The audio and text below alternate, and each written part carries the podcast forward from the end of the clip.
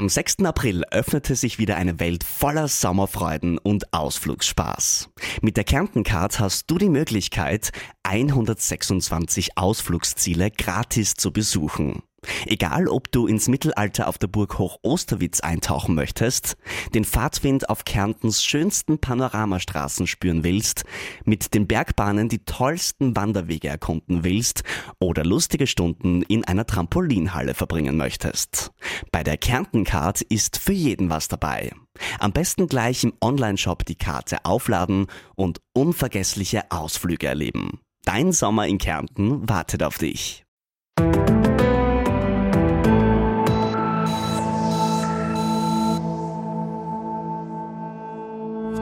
Es ist der häufigste Grund, warum Säuglinge und Kleinkinder ins Krankenhaus müssen. Rund 55.000 Kinder erkranken jede Saison in Österreich. 1.100 von ihnen müssen im Krankenhaus, manche sogar auf der Intensivstation behandelt werden. Und immer wieder führt dieses Virus auch zu Todesfällen unter den Kleinsten. Die Rede ist vom respiratorischen Syncytialvirus, kurz RSV. RSV ist unter Eltern und Kinderärzten gleichermaßen gefürchtet, weil es gerade bei sehr kleinen Babys zu schweren Erkrankungen führen kann. Eine ursächliche Behandlung oder eine Impfung gab es bis vor kurzem nicht. Doch ab diesem Winter ist das anders. Es gibt nun Impfstoffe und neue Antikörper zum Schutz vor dem Virus. Doch für wen ist RSV überhaupt gefährlich? Wie gut schützen die neuen Impfstoffe und für wen sind sie empfohlen? Was können Eltern sonst noch tun, um ihr Kind vor einer schweren Infektion zu schützen? All diese Fragen beantworten wir in der neuen Folge von Ist das gesund? Mein Name ist Sonja Krause und ich begrüße Sie ganz herzlich zum Medizin-Podcast der Kleinen Zeitung. Und ganz herzlich begrüße ich auch bei mir Dr. Volker Strenger, Kinder- und Jugendfacharzt am LKH Universitätsklinikum Graz.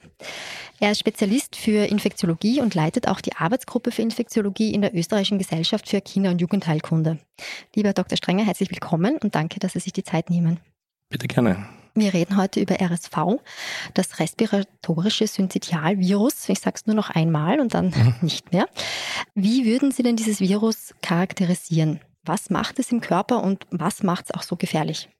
An sich ist es ein sehr häufiges Virus, das wir ja schon sehr lange kennen. Es ist interessant, dass jetzt auf einmal darüber gesprochen wird. Das hängt ein bisschen damit zusammen, dass Viren an sich natürlich in den letzten Jahren in den Fokus gerückt sind, einerseits und andererseits an den Impfstoffen, die es jetzt zunehmend dagegen auch gibt. Andererseits ist es eben etwas, was wir gerade in der Kinderheilkunde schon seit Jahrzehnten kennen. Erste Impfstoffe wurden ja auch schon in den 60er Jahren entwickelt, aber damals eben noch nicht mit Erfolg leider. Aber es beschäftigt uns in der Kinderheilkunde eben jeden, jeden Winter, jede, jede Herbst- und Wintersaison, weil es eben so häufig ist jeden befallen kann. Ältere Kinder und, und Erwachsene, gesunde Erwachsene vor allem, meistens gar nicht viel davon merken. Ein Schnupfenvirus, ein bisschen Husten, ein bisschen Heiserkeit, aber eben für Personen mit Risikofaktoren und vor allem aber die, die ganz kleinen, also Säuglinge im ersten Lebensjahr, in der ersten Wintersaison, die können eben davon schwer betroffen sein bei einer Infektion.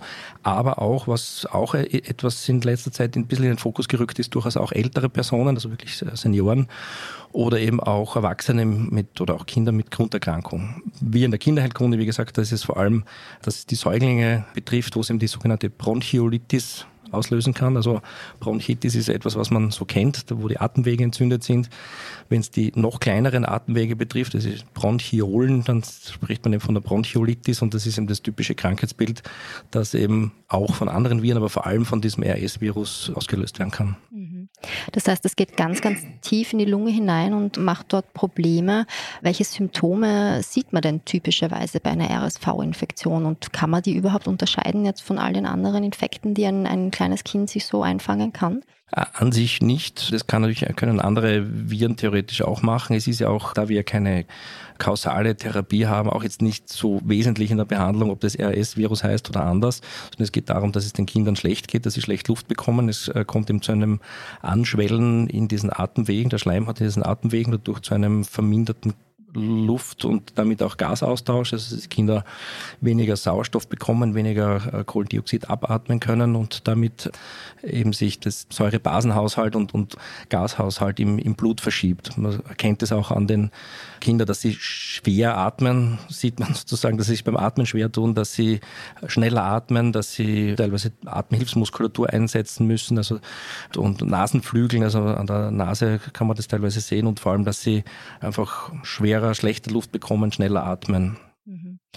Sind das schon Warnsignale, mit denen man dann wirklich den Weg ins Krankenhaus finden muss? Oder wie lange kann so ein RS-Virus zu Hause auskuriert werden, sage ich jetzt mal? Ja nicht unbedingt ins Krankenhaus, aber zumindest einen Kinderarzt, eine Kinderärztin sollte man, wenn, es geht ja darum, um sehr kleine Kinder, um Säuglinge in den ersten Lebensmonaten, im ersten Lebensjahr vor allem, dann später wird es schon weniger bedrohlich, aber gerade in den ersten Lebensmonaten ist es wesentlich, dass man, wenn man merkt, dass das Kind einen Schnupfen, auch mhm. das habe ich vorher jetzt nicht erwähnt, äh, kann dabei sein oder, oder am Anfang vor allem auch da sein, dass manchmal Säuglinge allein, wenn sie einen Schnupfen haben, schon nicht so gut trinken, Stimmt. Äh, dass allein das ja schon ein Grund sein kann, dass man das Kind entsprechend vorstellt das muss jetzt nicht im Krankenhaus sein, das kann die Kinderärztin, der Kinderarzt sein, der oder die das dann einschätzen müssen, wie, wie schwer krank das Kind ist und ob eben eine Vorstellung im Krankenhaus oder vor allem auch eine Aufnahme notwendig ist. Mhm. Sie sind ja auf der Kinderklinik in Graz, auf der LKH Kinderklinik.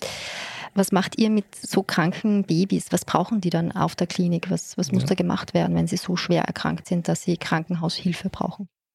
Das erste ist, dass man eben einschätzen muss, wie krank sie sind, dass man einfach von der, von der Klinik her sich das anschaut, dass man Blutuntersuchungen macht, eben vor allem diesen Säurebasenhaushalt, Gashaushalt, Sauerstoffhaushalt sich anschaut und dann gegebenenfalls eben Sauerstoff gibt, einfach vorlegt oder so mit Nasenbrille, dass man schaut, ob es notwendig ist, eben zum Beispiel Flüssigkeit zu geben, weil eben, wie gesagt, ein Kind mit Rhinitis, mit Schnupfen, verlegter Nase oft auch nicht so, so mehr trinken mag oder kann, dass man das eben schaut schauen muss. Teilweise kommt es auch überhaupt zu, zu Störungen im Elektrolythaushalt, im Wasserhaushalt, dass man das ausgleichen muss. Aber vor allem geht es um die äh, Überwachung der, der Atmung, der Atemfunktion und eben auch dieser Blutgase und gegebenenfalls eben, dass man das, den Sauerstoff geben muss. Und das geht natürlich dann auch so weit, wenn es nicht nur um den Sauerstoff geht, sondern auch um den CO2-Abatmen, wo es dann bis zur Beatmung, Atemunterstützung, nicht invasiv oder so mit Maske einfach eine Atemhilfe gegeben wird oder auch wirklich invasiv mit einem Beatmungsschläuchchen. Teilweise natürlich auch, wenn das wirklich dann, da sind wir dann schon auf der Intensivstation natürlich mit dem Kind, wenn es um so eine Atemunterstützung geht oder auch, wenn es wirklich eine, ein, ein richtiges Lungenversagen ist, wo es an die Herz-Lungen-Maschine selten aber doch genommen werden muss, das Kind. Also das kann richtig dramatisch werden.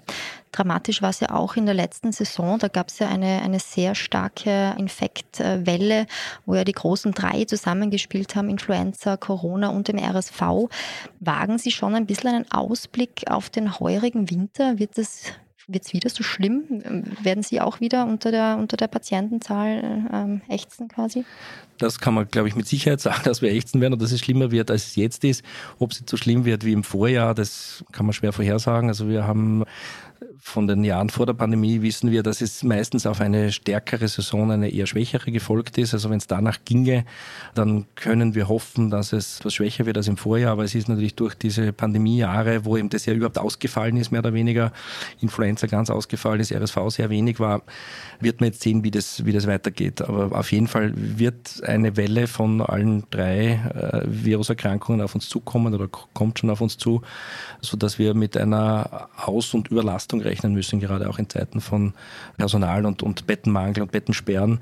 Also selbst wenn es nicht ganz so schlimm wird wie im Vorjahr, wird es auf jeden Fall schlimm, weil einfach äh, wir weniger Betten leider haben.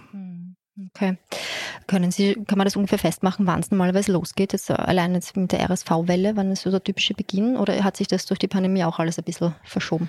Hat sich verschoben. Also es war in den Pandemiejahren, in den ersten zwei Jahren, ist es mehr oder weniger ganz ausgefallen. Dann war es relativ früh, dass es schon im Sommer, also im Spätsommer erste Fälle gegeben hat. Normalerweise ist es so, dass es Oktober, November beginnt. Also wir haben jetzt vor zwei, drei Wochen einmal einen RSV-Fall gehabt schon, aber es ist noch nicht die Welle da. Es wird ja monitorisiert von der, vom Virologieinstitut in Wien, die dann sozusagen die, die RSV-Saison ausrufen oder den, den, den Beginn der RSV, äh, RSV-Saison kundtun, was eben auch den Impfungen, die wir dann vielleicht später besprechen, mhm. zu tun hat. Das ist noch nicht, wird man sehen, wie es ist. Wo sich ja sehr verschoben hat im Vorjahr war die Influenza, die viel früher gekommen ist als, als normalerweise, weil eben die ja sonst immer eher, eher gegen Ende Ende des Jahres erst gekommen ist. Aber das heißt, jetzt wird es dann eigentlich schon bald losgehen, mit RSV zumindest. Also wir sind jetzt Anfang, Anfang Oktober, also mit Ende Oktober, Anfang November. Könnte es schon sein, dass das. Könnte sein. Es ist natürlich auch ein bisschen eine Frage des, des warmen Herbstes, dass das, das vielleicht ein bisschen hinauszögert.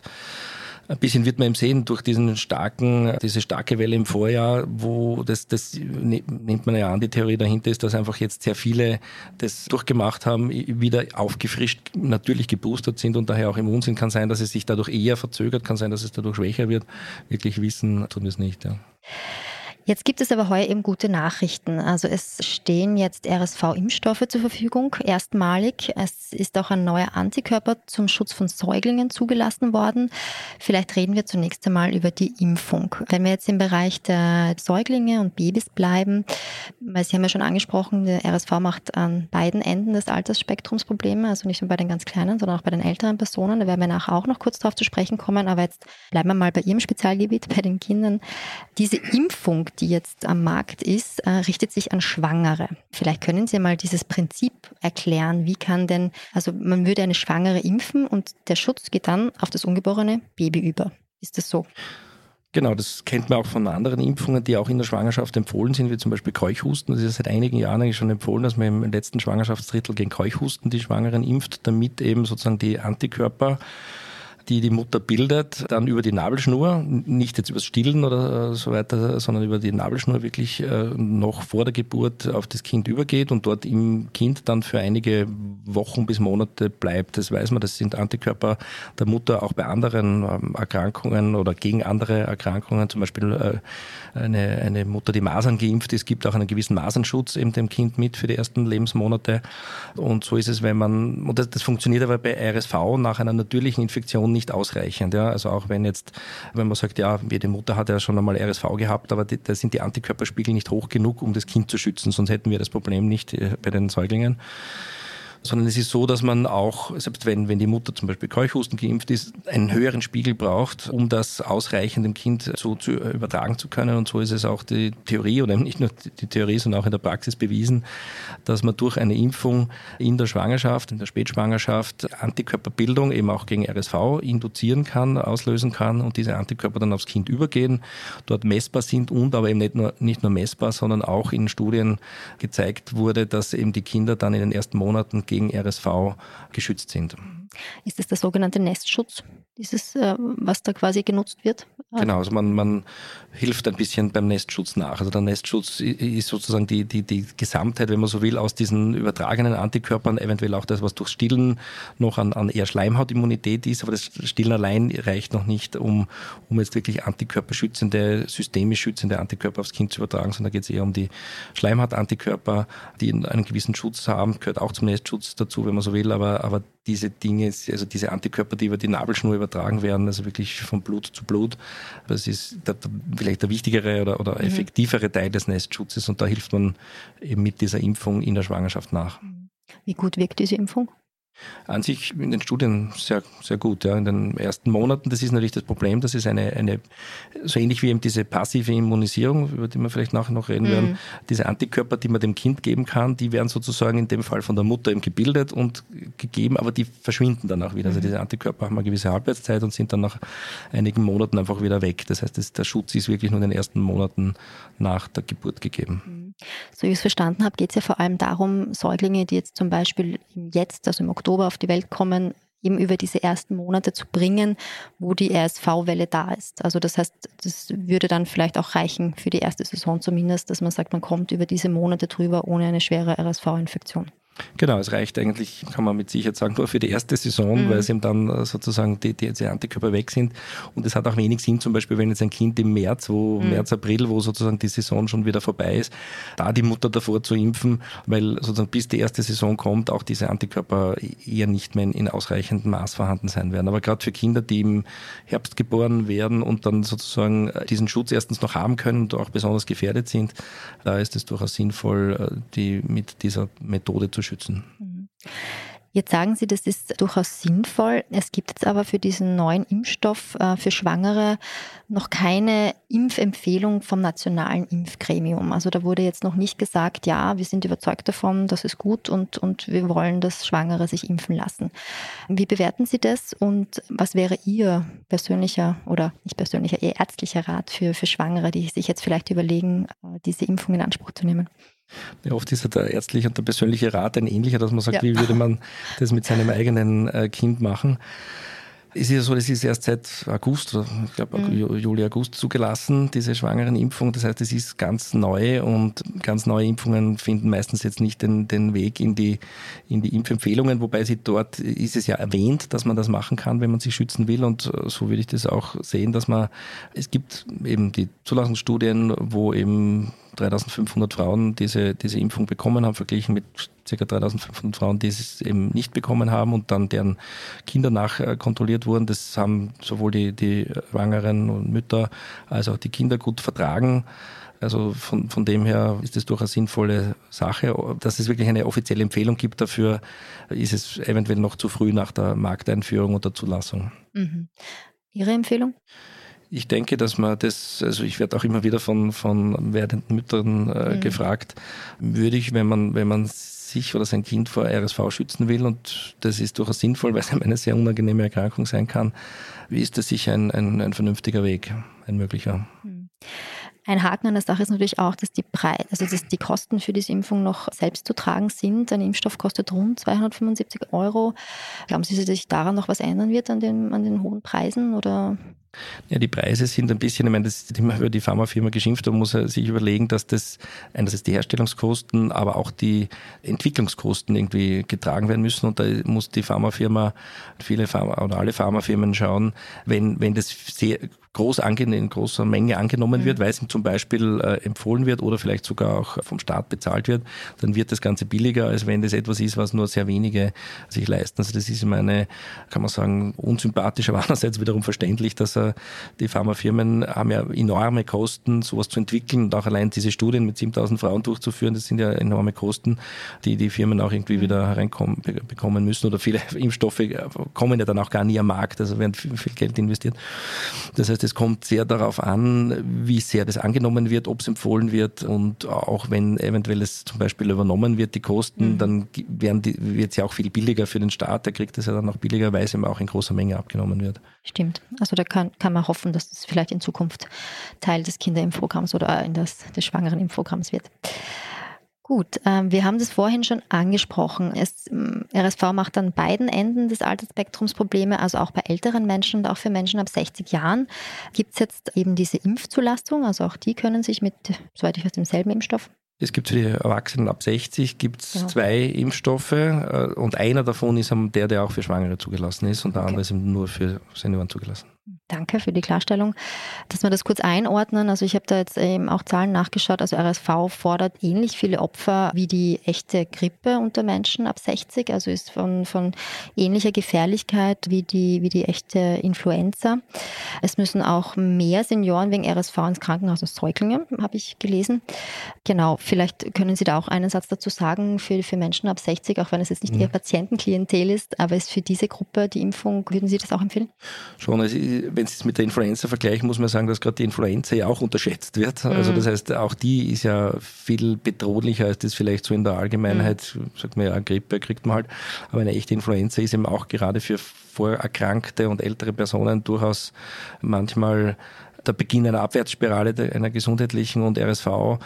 Bei Influenza weiß man das schon länger, bei RSV kommt man immer mehr drauf. Also auch die Kollegen aus der Erwachsenenmedizin warnen davor oder sehen das, oder wird, wird das immer bewusster, auch seitdem man diese Viren auch mehr testet. Man muss ja sagen, früher hat man halt einen Atemwegsinfekt gehabt, ohne zu wissen, ob das jetzt dieses oder jenes Virus war. Aber dadurch, äh, dass jetzt auch mehr getestet wird, sieht man auch, dass RSV da durchaus äh, bei älteren Personen oder Personen mit Vorerkrankungen das schwere Verläufe machen kann und, und insgesamt ein Gesundheitszustand, der eben im, im höheren Alter dann schon labil sein kann, durchaus verschlechtern kann. Und im Unterschied zu der schwangeren Impfung gibt es ja für die Impfung der älteren Menschen ab 60 auch schon eine Empfehlung vom Nationalen Impfgremium. Also da hat man sich quasi schon dazu durchgerungen, oder durchgerungen, aber da, da gibt es diese offizielle Empfehlung vom österreichischen Impfgremium schon, dass man diese Impfung auf jeden Fall Genau. Auch wenn das auch ja nicht, nicht viel länger schon am Markt ist, nämlich auch erst im, im Frühling äh, die eine und auch im, im Spätfrühsommer die, die andere dann zugelassen wurde. Aber da gibt es die Empfehlung und es gibt für, für Personen ab 60 und durchaus auch die Empfehlung, obwohl es eigentlich dafür nicht zugelassen ist, für Personen unter 60, wenn gewisse Risikofaktoren vorliegen, ist es eine Empfehlung des Nationalen Impfgremiums, wäre dann eine sogenannte Off-Label-Anwendung, weil es eben für diese Anwendungen nicht zugelassen ist. Alles klar. Das heißt, ähm, ähm, berät man sich wahrscheinlich am besten mit seinem behandelnden Hausarzt, ob das jetzt für einen selbst eine gute Option ist, diese Impfung, und lässt sich da vielleicht noch einmal aufklären, was mir das bringt jetzt als, als Mensch über 60 Jahre. Genau, was sozusagen die Risikofaktoren, wie die einzuschätzen sind und auch, aber wie gesagt, RSV ist sicher nicht nur für Säuglinge, wo wir es mhm. eben schon seit Jahrzehnten kennen, sondern durchaus auch für ältere Personen eine Bedrohung, wenn man so will, oder eine, ja. eine gesundheitliche Herausforderung. Ja, okay. Gut, jetzt haben wir die Impfungen besprochen. Es gibt aber eben auch noch ein zweites Thema, nämlich die, ein, neu zugelassener Antikörper. Was genau steckt denn da dahinter? Sie haben das vorher schon kurz angesprochen. Passive Immunisierung ist da, glaube ich, ein Schlagwort.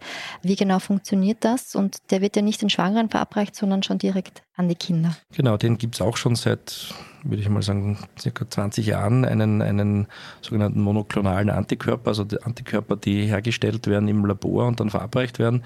Das ist eben so ähnlich wie diese Antikörper, die, die von der Mutter über die Nabelschnur übertragen werden, wird das eben über eine Spritze verabreicht. Gibt es bei einigen wenigen anderen Infektionserkrankungen auch, dass man eine passive Immunisierung, das heißt, dass nicht das eigene Immunsystem aktiv werden muss, sondern einfach nur passiv eine Antikörpermischung oder in dem Fall eben nicht Mischung, sondern Antikörperpool verabreicht, der dann für eine gewisse Zeit, wie eben so die Antikörper der Mutter im, im Blut bleiben und da schützend wirken. Das ist etwas, was eben seit äh, circa zwei Jahrzehnten schon an Risikokindern äh, äh verabreicht wird in der Saison. Also wenn mhm. es heißt, jetzt beginnt die Saison, dann muss dieser Antikörper, weil er eben nicht so lange anhält, weil diese Antikörper abgebaut werden, einmal im Monat verabreicht werden, äh, wird intramuskulär gegeben, eben für Kinder, die Risikofaktoren, das sind in erster Linie äh, ehemalige Frühgeborene, also extremere Frühgeborene, dem zusätzlichen Risikofaktoren zum Beispiel, ob die eben Sauerstoff gebraucht haben, ob sie beatmet waren, ob, aber auch eben zum Beispiel, ob die Eltern rauchen, also ob die Passivrauch aus, ausgesetzt sind, ob es Geschwisterkinder gibt, weil einfach die Wahrscheinlichkeit dann größer ist. Also da gibt es einen genauen Punktescore, wo dann entschieden wird, ob dieses Kind diese Risikofaktoren erfüllt deswegen wichtig, weil eben das dann auch, weil das ja auch nicht, nicht billig ist, diese Antikörper und dann aber nicht von den Eltern gezahlt werden muss, sondern wenn eben diese Kriterien erfüllt sind, das vom, vom Gesundheitssystem übernommen wird, die Kosten. Verstehe. Also seit 20 Jahren gibt es eigentlich schon diesen Antikörper. Was ist jetzt neu? Heuer? Neu ist eben ein, ein neuer Antikörper, der vom Prinzip her ähnlich ist, der den Vorteil hat, dass er länger äh, wirkt, also länger vorhanden bleibt und man ihn dann nur nicht einmal pro Monat in der Saison geben muss. Das müsste man ja sozusagen sonst auch noch bis Februar, März zum Beispiel machen, sondern einmal im Herbst gibt und dann länger wirkt, also über die ganze Saison hinaus. Das ist der eine Vorteil, wenn man so will. Und der andere Unterschied ist der, dass dieser Antikörper auch getestet ist, nicht nur für Risikokinder, also dieser monatliche Antikörper, der ist wirklich nur zugelassen für Risikokinder, die wie vorher beschrieben, sondern dieser neue Antikörper ist eben eigentlich auch für Reifgeborene, gesunde Reifgeborene zugelassen und damit kann, kann man auch jedes gesunde Kind sozusagen damit schützen. Mhm. Das klingt ja super, aber es gibt natürlich einen Haken, nämlich den gibt es heuer noch gar nicht. Ja, in Österreich zumindest. Es gibt, gibt, zwei Haken eigentlich. Also zwei einerseits Haken. ist es zugelassen, zwar in der EU und damit auch in Österreich, aber es ist noch nicht verfügbar. Deutschland zum Beispiel ist es schon verfügbar. Ähm, das heißt, man könnte theoretisch das von dort beziehen, wie man Medikamente innerhalb der EU beziehen kann. Aber da kommt dann der zweite Haken ins Spiel, dass er relativ teuer ist. Also da sind die 270 Euro, die Sie vorher genannt haben, noch wenig dagegen. Also da kostet über 1000 Euro eine solche Spritze sodass das natürlich die Frage ist, ob man das praktisch dann wirklich äh, umsetzen wird. Mhm. Gut, das ist natürlich eine große Frage. Über 1000 Euro muss man dann schauen, wer das dann finanziert und sich auch äh, leisten kann und will.